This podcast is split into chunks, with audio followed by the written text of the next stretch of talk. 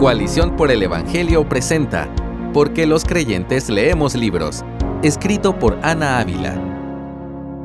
He pasado casi una década ayudando a las personas a desarrollar el hábito de la lectura.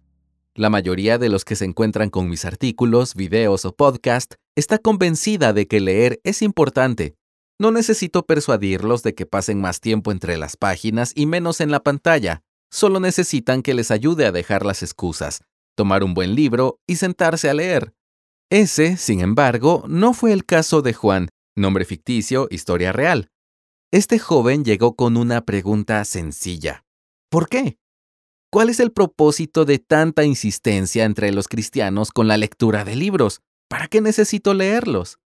Juan, este artículo es para ti. La pregunta es legítima. ¿Tú podrías responderla? Con la abundancia de escritos en medios digitales, la lectura de libros parece casi irrelevante. Irónicamente, hoy leemos más que nunca en correos electrónicos, mensajes de texto, publicaciones en redes sociales, etc. Pero los libros parecen quedar rezagados ante las tecnologías que nos otorgan muchísima información en menos tiempo. ¿No será que aferrarnos a los libros cuando tenemos videos de YouTube es como aferrarse a andar a caballo cuando tenemos automóviles?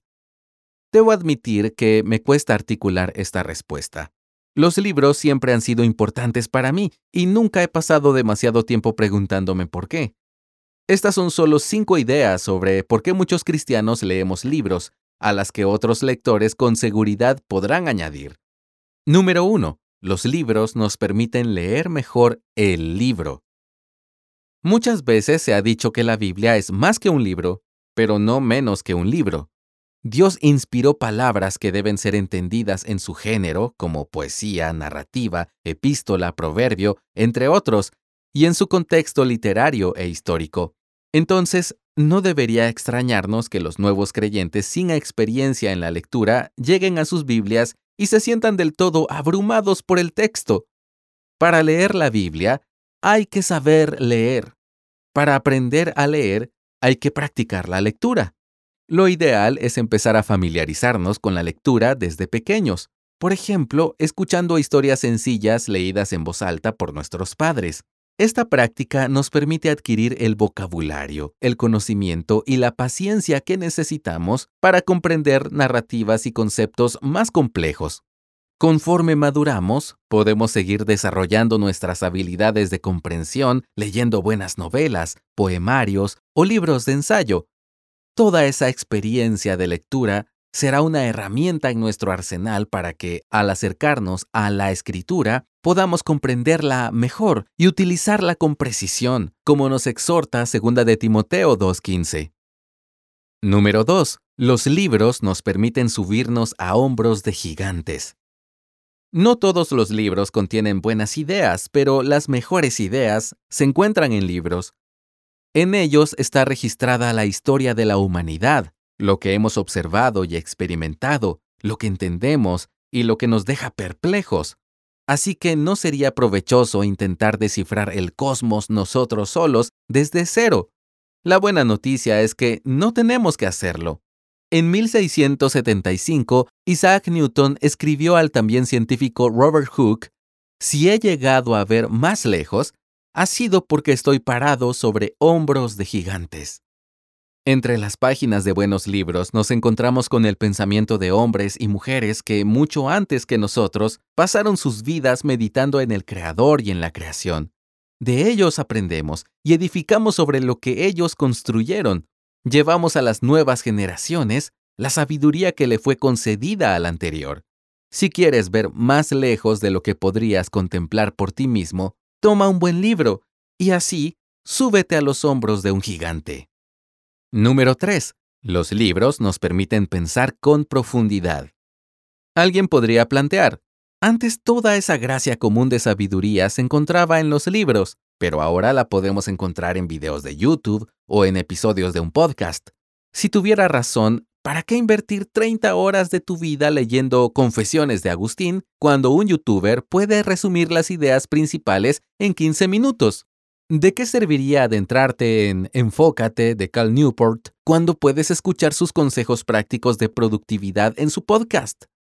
Sin embargo, se nos olvida que la maravilla de los libros no se encuentra solo en su contenido, sino también en la manera en que ese contenido es presentado.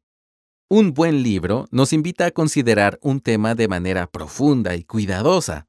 Que tome tiempo y esfuerzo leerlo no es algo malo, de hecho es necesario. Esto es porque un buen autor construye su argumento con más evidencia y pericia de la que se puede empaquetar en un video con cinco puntos destacados. Una obra digna de leerse representa años, a veces décadas de pensamiento e investigación destilados en 300 páginas. Simplificar el contenido y consumirlo en unos cuantos minutos nos da la ilusión de haber entendido sin reflexionar lo que con frecuencia no se logra. Número 4. Los libros nos permiten ver desde otras perspectivas. Durante demasiado tiempo menosprecié el valor de la narrativa, lo cual es irónico para una cristiana, ya que gran parte de las escrituras es narrativa. Pero en los últimos años he aprendido la importancia de ver con otros ojos, imaginar con otras imaginaciones, sentir con otros corazones, además de con el nuestro, como dice C.S. Lewis. Las películas, a pesar de que son capaces de presentar historias de manera poderosa, no logran capturar el mundo interior del ser humano como lo hace una obra literaria. Si un actor hace un buen trabajo, puedo adivinar en su rostro lo que sucede en el corazón del personaje.